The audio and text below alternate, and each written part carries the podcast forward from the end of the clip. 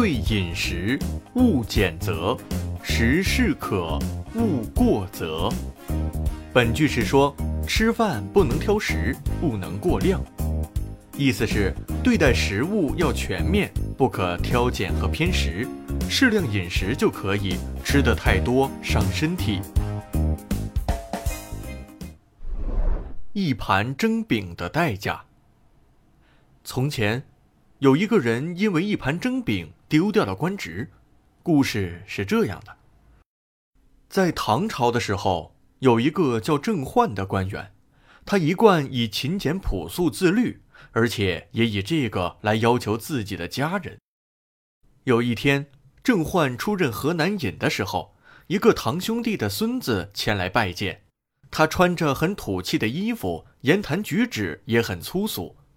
郑焕的家里人看到，都偷偷的嘲笑他，在他背后指指点点。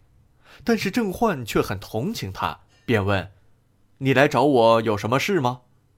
他回答说：“我在家乡一直是一个普普通通的百姓，很想得到一个职位，这样我就可以体会一下衣锦还乡的感觉了。”郑焕同意了他的请求，答应帮他谋求一个官职。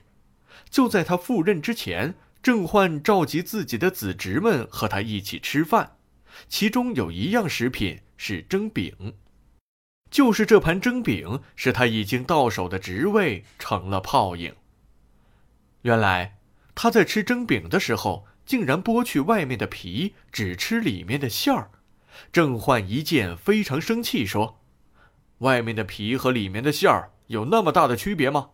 我一直觉得现在世风没有以前淳朴，人们生活也太骄奢淫逸，正在想怎样才能使世风淳朴、民风敦厚。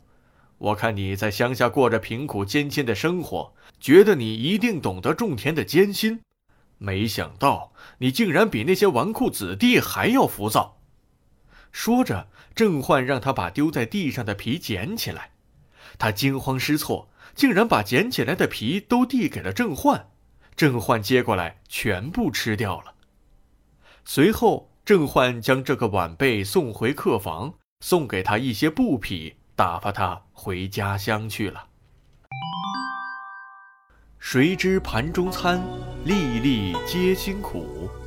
每一粒粮食都来之不易，我们要爱惜别人的劳动，珍惜每一粒粮食。